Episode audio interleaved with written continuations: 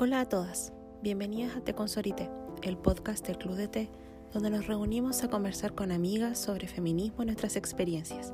Calienta agua, sírvete una taza de té y comparte con nosotras este espacio. En este cuarto capítulo vamos a hablar sobre un tema bastante complejo y existencial como es la adultez. La adultez es un tema que la mayoría de nosotros no tenemos resuelto y por eso queremos instalarlo para el diálogo, el debate y para que sepan que no estás sola. Ya debería estar lista tu agua, empezamos el podcast. Hola a todas, hola Cata, ¿cómo estás? Ya empezamos el cuarto capítulo, no puedo creer que ya llevamos tanto. eh, esta vez, esta semana, vamos a hablar sobre la adultez, la temida adultez. Y en verdad tenemos mucho que decir sobre actualidad, alguna mujer fenomenal por ahí que elegimos, recomendaciones y sobre todo problematizar esto que puede parecer tan terrible, pero también tiene que ver con cómo vivimos la vida y cómo enfrentamos eh, nuestras transformaciones. Creo que esa sería mi reflexión inicial. ¿Qué piensas tú, Cata? Hola a todas, hola Connie, yo estoy súper bien, espero que todos se encuentren bien en sus casas, respetando la cuarentena, los que pueden y los que tienen que salir cuidándose mucho. Hoy, como dijo Constanza, vamos a hablar sobre la adultez, pero sobre cómo es ser mujer en esta etapa de la vida. Partiremos nuestro capítulo, como en todos los demás, hablando sobre una mujer en especial. Constanza, ¿nos quisieras hablar de ella?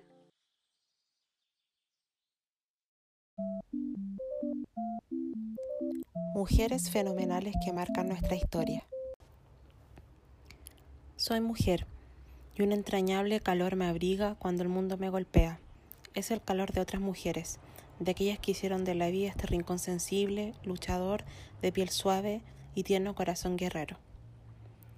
Esta es uno de los poemas y citas favoritas de Alejandra Pizarnik, poeta argentina, nacida en Buenos Aires el 29 de abril de 1936, hija de migrantes judíos que fue bautizada originalmente con el nombre de Flora Pizarnik Broniker.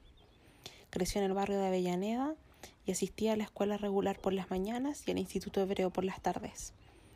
Se dice de que por motivos del desarrollo de esta dualidad en su personalidad y la disconformidad temprana con su apariencia y su incapacidad para sentirse cómoda con el idioma y las normas sociales asociadas a su familia, no era una persona como muy estable. ¿Por qué la elegimos como la mujer fenomenal de esta semana?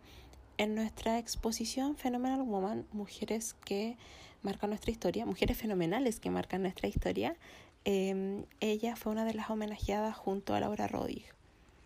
Generalmente cuando hablamos de estas grandes artistas eh, en nuestra historia que han partido muy jóvenes, se tiende en la prensa o en la historia con sus biografías a resaltar extremadamente con un morbo que yo no he visto nombres sobre estas mujeres torturadas, angustiadas y enfermas cuya salud mental era eh, la causa de eh, sus problemáticas, su obra y su suicidio.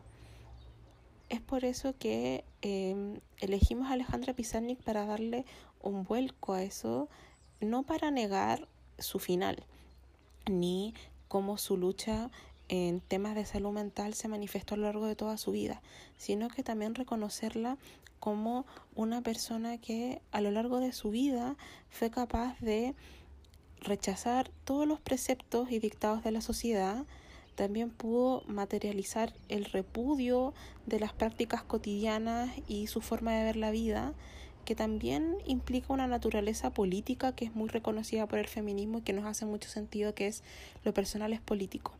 Ella desde muy joven nunca encajó en ningún molde y no luchó para que fuese de otra manera.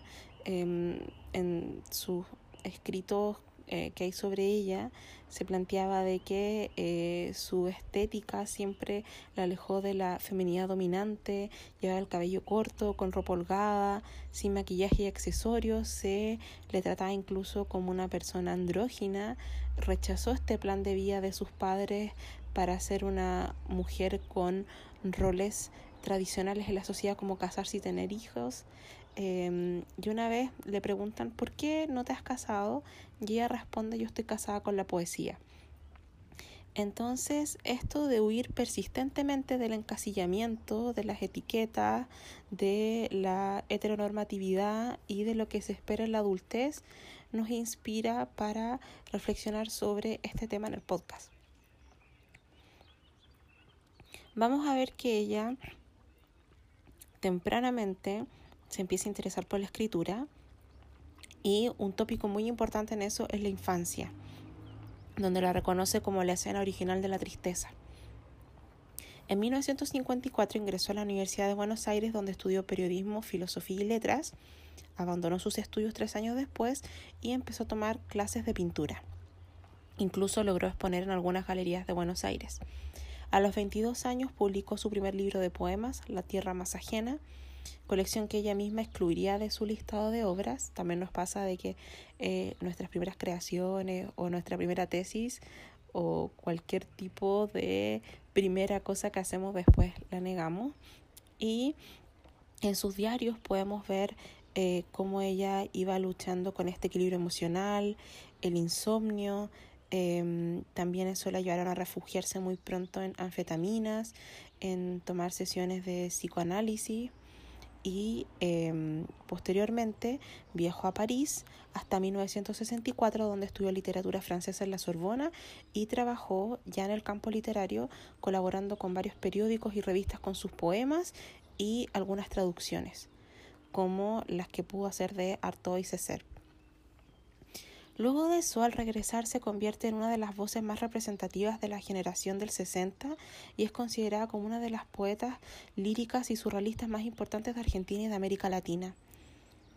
Es por eso que si pudiéramos mencionar algunas de sus obras que son múltiples. Tenemos La Última Inocencia, Las Aventuras Perdidas, Árbol de Diana, Los Trabajos y las Noches, Extracción de la Piedra de Locura, El Infierno Musical, Textos de Sombra y Últimos Poemas, que fue una publicación póstuma y em, falleció muy tempranamente a los 36 años.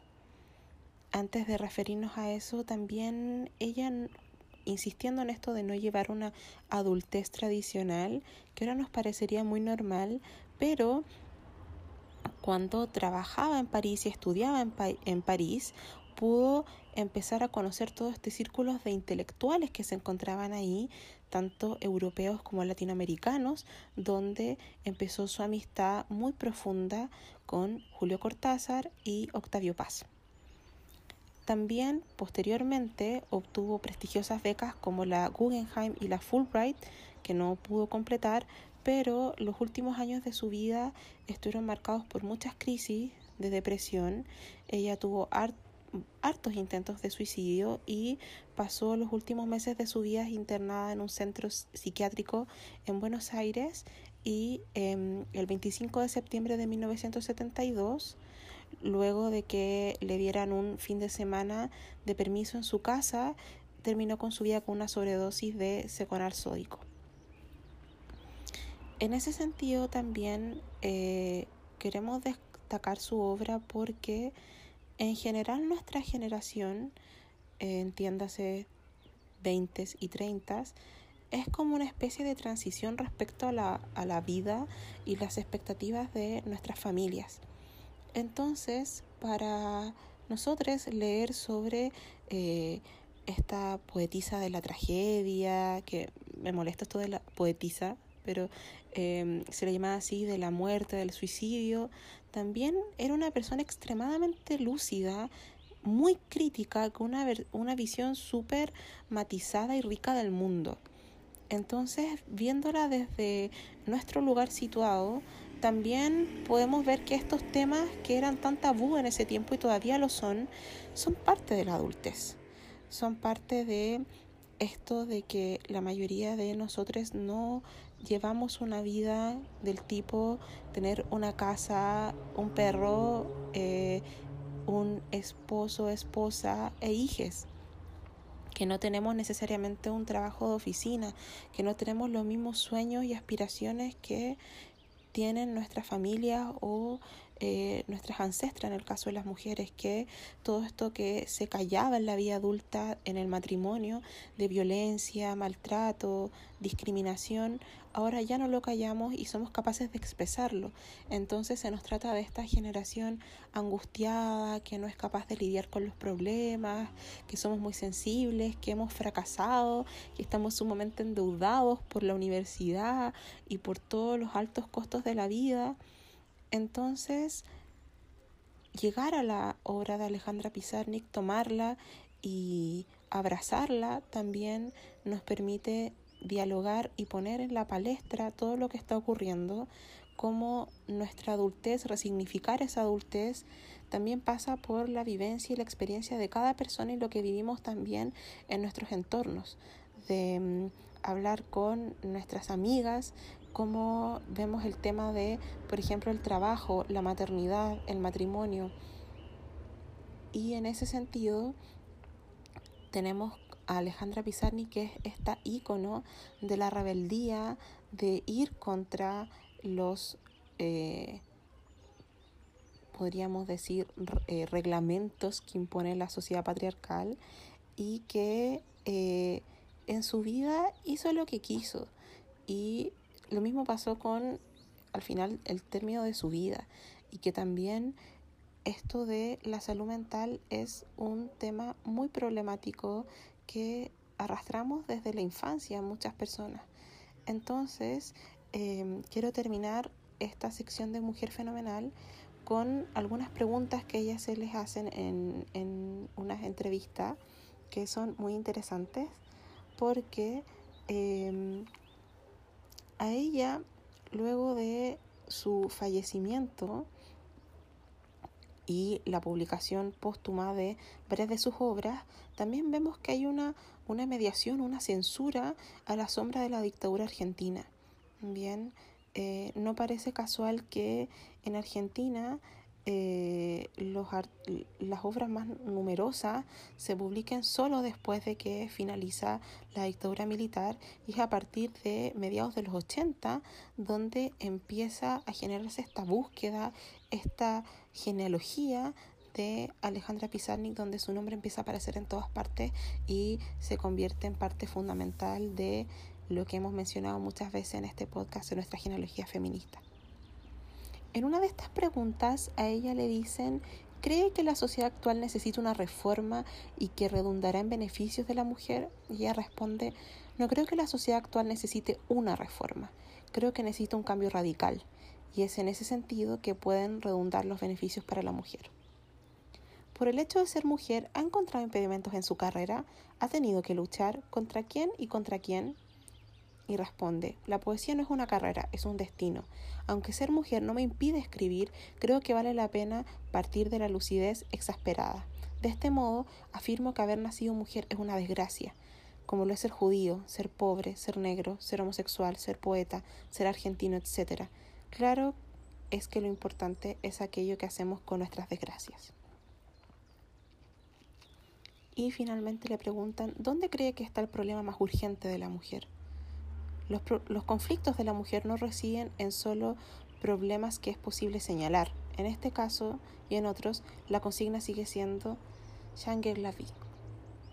Entonces, con esta palabra y esta frase, en verdad, eh, mi francés es pésimo, yo no sé francés, así que pido disculpas. Eh, pasamos a la siguiente sección que es a tomar once.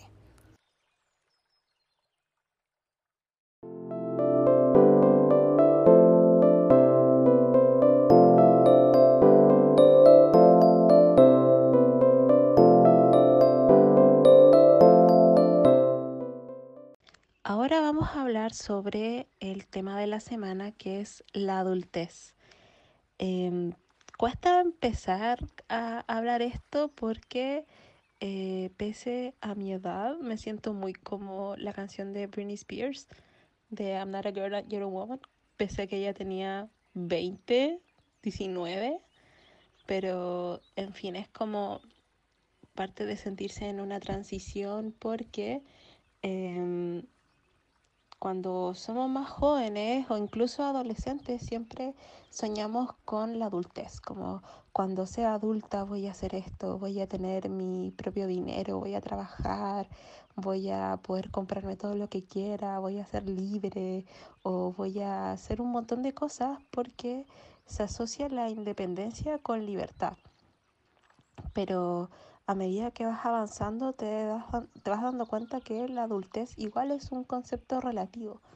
Eh, para mí, la, no sé si la adolescencia, pero el sentirme adulta se atrasó mucho cuando estaba en la universidad. Para mí es una extensión del colegio en muchos aspectos.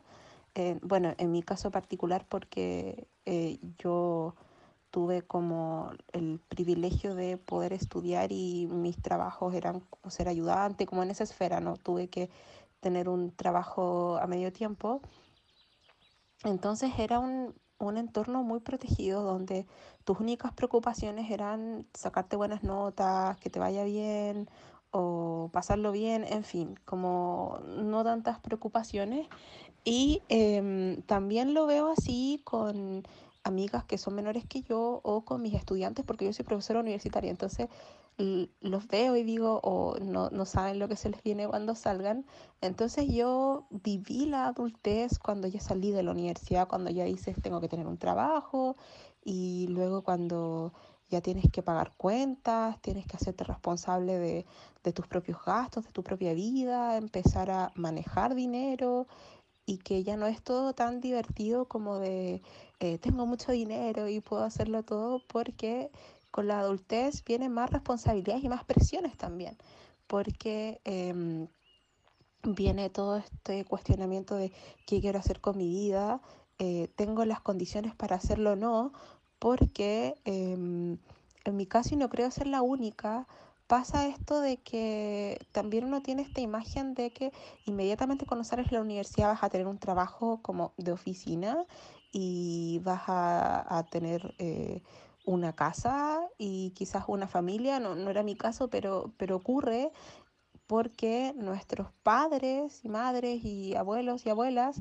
o personas mayores a nuestro alrededor, efectivamente eh, a los 25 30 ya tenían una casa propia, un auto, eh, hijos, probablemente hijos, grandes. Eh, entonces, eh, cuando va pasando el tiempo y te das cuenta de que tu adultez la empiezas a vivir de forma distinta, es un poco complejo porque se genera esta brecha entre expectativas y realidad o que vas ajustando también esas expectativas, pero eh, también esto de la adultez, no sé, yo lo veo en Chile por lo menos, también es un fenómeno mundial porque el tema del desempleo juvenil es una realidad en los países desarrollados también, pero ocurre de que eh, dices, oh, me esforcé tanto, tenía toda mi apuesta en esto y no me he podido independizar en algunos casos, o, o, tengo esta tremenda deuda de la universidad, o no he podido encontrar un trabajo estable. El tema de los trabajos informales en Chile es una realidad enorme.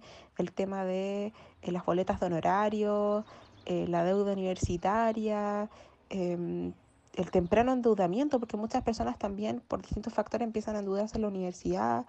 Entonces, eh, si es que pueden estudiar también, porque es un, un, privilegio. Entonces, son muchos factores que van como transformando la vivencia de la adultez.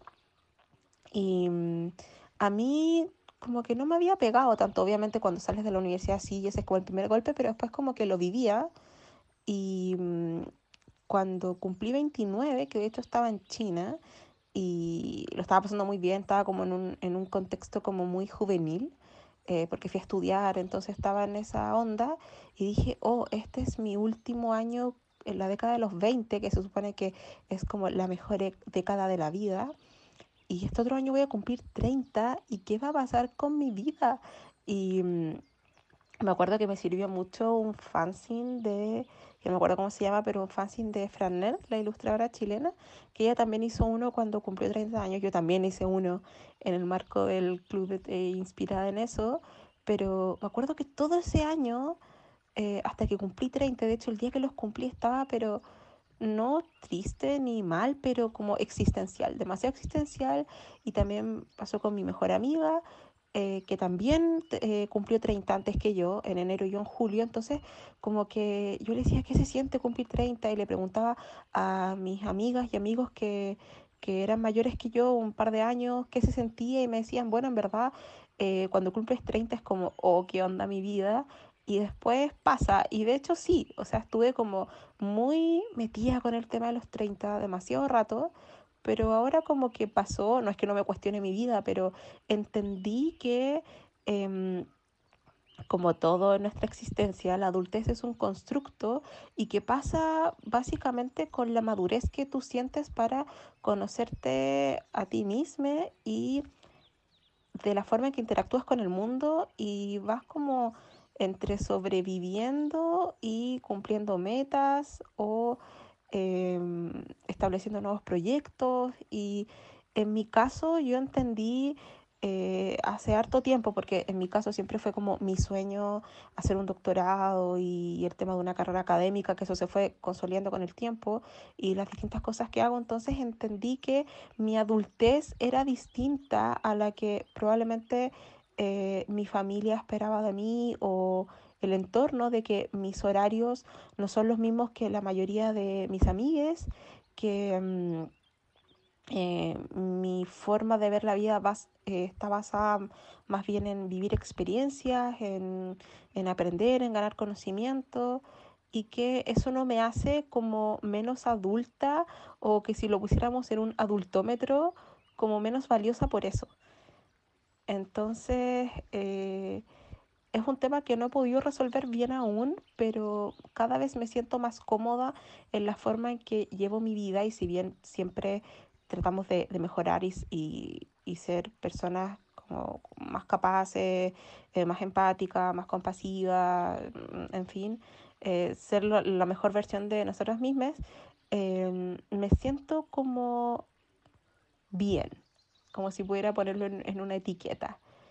Y, no sé si lo cambiaría por otra cosa. No, no me veo en otro tipo de adultez que no sea la forma en que habito mi propia adultez. No sé si, Cata, a ti te pasa lo mismo porque también conversábamos eso que a ti te pasó cuando cumpliste 25, que también es como otro hito que a mí no me pasó, fue cuando salí de la U, pero sí entiendo como que los ciertos años, como eh, periodos de 5, 10 años, como que también se meten un poco en tu cabeza y uno empieza a problematizarlo más.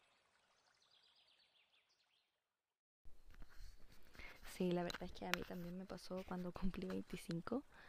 En gran parte porque yo siempre he tenido como una especie de obsesión con ese número porque yo nací un día 25, entonces toda la vida le he dado una especie de carga simbólica y principalmente me sucedió este cuestionamiento por dos cosas. Uno, porque coincidió muy cercanamente con la fecha en que salí de la universidad y que obviamente eso hizo de que pensara sobre qué es lo que quiero hacer de mi vida ahora, si cumplí las expectativas de lo que yo esperaba de mí en ese proceso de la universidad.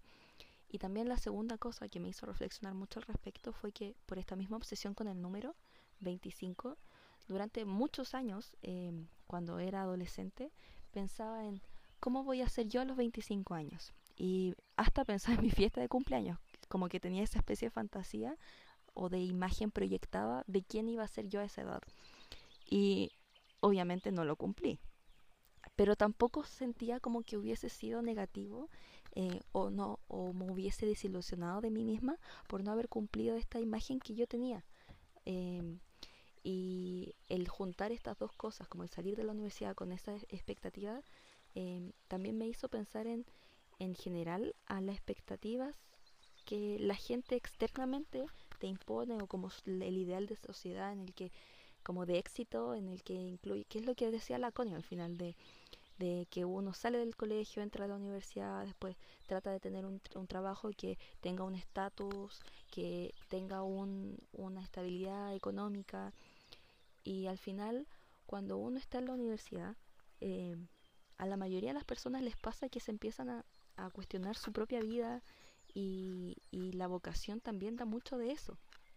Y la verdad es que a mí me pegó eso mucho más duro porque yo me cambié de carrera y cuando uno se cambia de carrera uno lo piensa demasiado porque al final cuando uno se atreve a decir, ok, ya no puedo más, de verdad esto no me gusta, lo que realmente a mí me gusta es esto y esto es lo que yo quiero hacer, esto es como yo me imagino, son preguntas y respuestas que uno encuentra que antes no se había hecho, porque no todo el mundo realmente entra a la universidad sabiendo qué es lo que es esa carrera o qué es lo que significa hacer algo para el resto de tu vida o no sabe todas las, las habilidades que uno tiene o al final caricaturiza mucho las cosas. Y, y el volver a tener metas que sean más flexibles y que sean en concordancia con lo que uno realmente es personalmente es súper importante. Y yo siento que la clave de, del pasar de ser un adolescente al ser un adulto es el que uno se conoce más. Y eso lo da la madurez y también lo da el conocimiento práctico. O sea, quizás igual esto yo lo creo por, por la carrera que yo estudié, que también tiene un componente sociológico, social en general, pero también muy filosófico que hace reflexionar sobre esto. Y yo estoy muy agradecida de, de esa instrucción que tuve, porque si no hubiese tenido es, esa posibilidad de estudiar, probablemente sería una persona muy distinta. Y al final, cada paso, por muy cambio pequeño que sea, es significativo. Y yo creo, sinceramente, que los cambios a veces a uno lo hacen creer de que son muy fundamentales en la vida pero la verdad es que los cambios no están mal. O sea, arrepentirse de las cosas no está mal. El darse cuenta que te gusta otras cosas no está mal, aunque sean contradictorias. De hecho, parte del conocimiento y del crecimiento es eso. Y al final seguimos siendo las mismas personas, pero evolucionadas, como Digimon. Y la gracia es que usualmente sigue, suele ser una mejor versión de nosotros mismos, una más poderosa, más dura, más sabia. Y eso es progreso. Y al final si alguien quiere pensarlo en un, en un lenguaje exitista, el progreso es lo que realmente nos, hace avanzar y dar lo mismo cual sea el fin. Lo importante es que uno esté contento con, con eso. Y mm, cuando yo estaba en esta como divagación en los 25 años, yo pensaba mucho en una canción que es mi recomendación para la parte de recomendaciones, que es de una cantante coreana que se llama Ayu y la canción se llama Palette y que me gusta mucho porque ella esta canción la hizo cuando ella cumplió 25 y era en función de cómo es esa, esa transición falsa de ser niño a ser adulto, que al, al, final es una caricaturización que se hace en esta sociedad machista que está tan obsesionada con la edad, con el tema de la juventud y que al final eso tiene mucho que ver con las inseguridades que se nos hacen sobre todo a las mujeres con, con el hecho de, de avanzar hacia una edad mayor. Y la verdad es que esto es tan terrible porque uno no tiene por qué sufrir porque estás más viejo. O sea, al final estar más viejo es bueno porque al final significa que, que avanzaste, que pudiste cumplir más edad y eso implica más experiencia, el poder compartir con más personas, compartir más, más, más vida al final. Y mm, yo siempre me acuerdo de una cosa que me dijo mi mamá cuando yo tenía como 21 años y estaba pronta a estar de cumpleaños. Qué terrible que los cumpleaños sean tan simbólicos. Y ella me decía, porque yo estaba divagando como en, en sentirme inútil, porque estaba como en, en, una época difícil de la universidad, y ella me decía, Cata, siéntate a reflexionar todas las cosas que has hecho, que has logrado, las experiencias que has tenido, en el sentido de sentirme agradecida por todas las cosas que me pudieron dar, no solo materiales, sino como de experiencia, como valorar las cosas que yo misma logré, pero también el darme cuenta de que yo he pasado por muchas cosas que han sido fantásticas y que agradezco mucho, pero también por muchas cosas muy terribles que me hicieron madurar muy, muy temprano. Y siento que eso también me hizo perder un poco el, la noción de qué es lo que es ser adulto, porque a veces uno piensa como, como lo que dice la Connie, que estoy totalmente de acuerdo con todo lo que dijo, en el que eh, uno mide la adultez por etapas y es casi como termino de estudiar y empiezo a trabajar y cuando estoy trabajando y vivo solo soy adulto y es, es tan falso porque al final, claro, puede que te dé un poco de libertad en el decidir por ti mismo, pero la verdad, no sé, quizás yo cuando empecé a manejar y podía llegar tarde a casa por, por temas de seguridad, claro, sentí un poco de libertad, pero seguía siendo la misma persona por dentro, entonces no es tan decisorio eh, eso concretamente. Entonces, em, por eso yo siento que si hay algo que es fundamental para el conocimiento de uno mismo y que determina lo que uno es, es ser adulto, es el conocerse. Y el conocerse lo da el conocimiento, que te nutre muchísimo y te ayuda mucho a, discernir qué es lo que uno es, y también la madurez.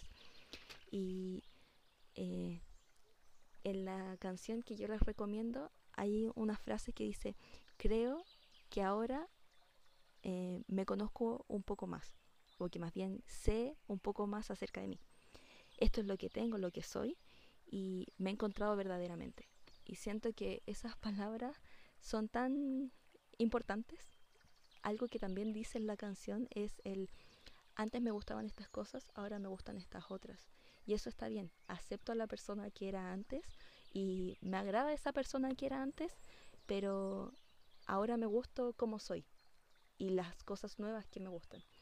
Y yo animo a eso, a, a tratar de conocernos más, a tratar de siempre estar en busca de estas cosas externas que nos puedan nutrir a nosotros, que no, nos hagan también tener un significado a la vida que pueda también dar un aporte eh, hacia la sociedad, hacia la comunidad, porque si hay algo que da el ser más grande y el, en definitiva, también ir eligiendo qué es lo que uno va a hacer de su vida, es el darse cuenta de que es importante el saber con quién uno va a compartir, quiénes tú vas a considerar en, tu vida y qué cosas vas a considerar hacer en tu vida. Y hay que permitirse hacer las cosas paso a paso y ser fiel a uno mismo. Creo que es mucho más probable no equivocarse cuando se es fiel a sí mismo y, y lograr el ser más feliz. Así que probablemente si escuchara lo que acabo de decir en 10 años más o cuando tenga 80 años, si es que logro llegar a esa edad, quizá diría, hoy que insulsa esta niñita, pero también creo que me, me alegraría de comparar la persona que soy ahora a la persona que era cuando era un adolescente. Porque al final, si hay algo que valoro de, de mi persona adulta, es que aprendí a, a no torturarme tanto, a tratar de luchar con las inseguridades y ser un aporte a las demás personas, especialmente en esta lucha con las inseguridades, porque al final no hay nada peor que nos enseñen a ser enemigo del otro cuando es verdad, nosotros tenemos que tratar de lograr nuestro propio éxito, no en un sentido material, sino como de realización. Eh, pero no por eso hay que, para lograr uno su éxito, pisotear el del otro, sino desde nuestra propia habilidad, ser lo mejor que podamos o lo que queramos ser y ayudar al otro. O sea, al final siento que no hay nada peor que ser egoísta y toda esta como filosofía del exitismo tan machista y que también está, insisto, tan obsesionado con la edad, con la juventud, lo único que nos quiere hacer es, detenernos y tenemos que avanzar. Es la única forma de, de, llegar a ser más sabios, que al final, al menos en mi, en mi propósito de vida, mi meta de vida, ahora es encontrar esta virtud filosófica sabionda que lo único que quiere es ser un aporte hacia mí misma y también hacia el resto de las personas. Creo que es la única forma en la que la vida valga la pena porque es tan corta y es tan impredecible. Y bueno, eso. No sé si, habrá alguien de acuerdo conmigo o si mis palabras tocarán a, alguna persona, pero mi llamado es a no sufrir por envejecer. Al final, como dijo mi mamá, hay que pensar todo lo que hemos hecho, valorar lo bueno y lo malo, porque todo eso nos ha construido, nos ha hecho progresar y evolucionar como Digimon. Así que ahora pasamos a mm, la sección de recomendaciones y Connie le va a hablar más sobre otras recomendaciones que les hacemos referente a este tema. Al menos la mía es la canción que les hablé.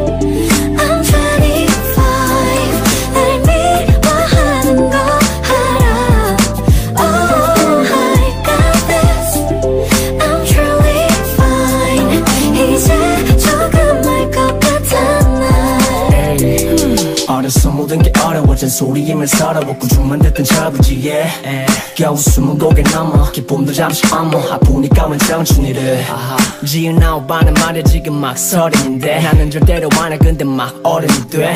아직도 한참 멀었는데. 너보다 다섯 살밖에 안 먹었는데. 스무 위 서른 아래 고맘대 right 때 애도 어른도 안해 night 때 그저 night 때 가장 찬란하게 빛이 나. 어둠이 드리워질 때도 겁내지 마. 너무 아름다웠어. 꿈이 활짝 웃어 언제나 사랑받는 날. Yo. Hey, 시간들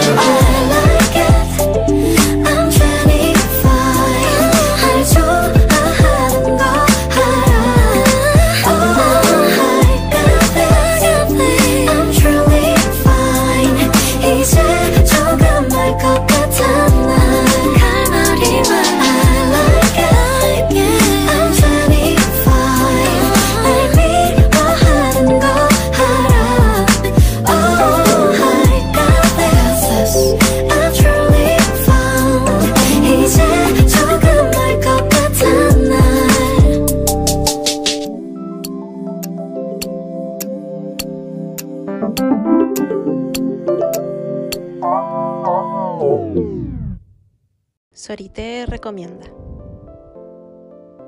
La sección de recomendaciones del podcast.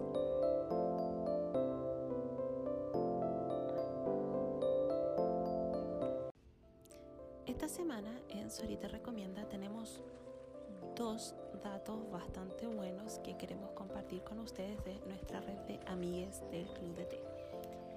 La primera recomendación es Casa Fantasma que es una librería independiente maravillosa donde pueden encontrar juegos de mesa, libros, fanzines, ilustración y es ahí donde está la casita de nuestros fanzines.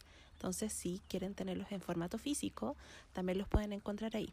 Y ahora están realizando una rifa porque, como sabrán, eh, los tiempos están bastante difíciles para los proyectos autogestionados y se cambiaron de hogar hace muy poquito tiempo. Tienen premios increíbles, así que vayan a su Instagram, Casa Fantasma, para eh, ver lo que tienen, para hacer sus pedidos, porque también están haciendo deliveries de eh, todos sus productos. Así que no se lo pierdan y les mandamos mucho, mucho amor y apoyo a las amigas de Casa Fantasma. Y la segunda recomendación de esta semana es Pastelería Pequita, que es de nuestra amiga Paulette y su mamá, que eh, hacen unas tortas increíbles y de muchas variedades y de verdad se nota mucho cuando es una torta hecha con el amor de mamá. No sé qué tienen las tortas de las mamás, pero se dan cuenta que son demasiado, demasiado buenas y ahora están haciendo deliveries dentro de Quilicura y van a ser dentro de Santiago también. Así que están con algunas promociones por el Día de la Madre que se viene. Así que pueden aprovechar de seguirlas también en Instagram como Pastelería Pequita y pedir sus tortas. Y hay muchas variedades y no sé, las amo. Amo, en realidad no me gustan, no soy una persona de tortas, pero eh, es así, son muy buenas. Y también estamos recibiendo recomendaciones de ustedes. Si tienen alguna serie, película, libro o em, una tienda o un emprendimiento, lo que sea, nos pueden enviar sugerencias para compartirlas en el podcast.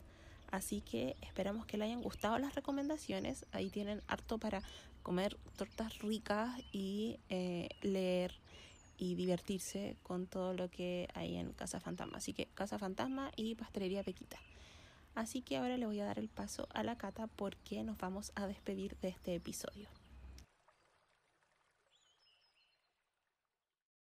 Nuestra hora del té ha terminado.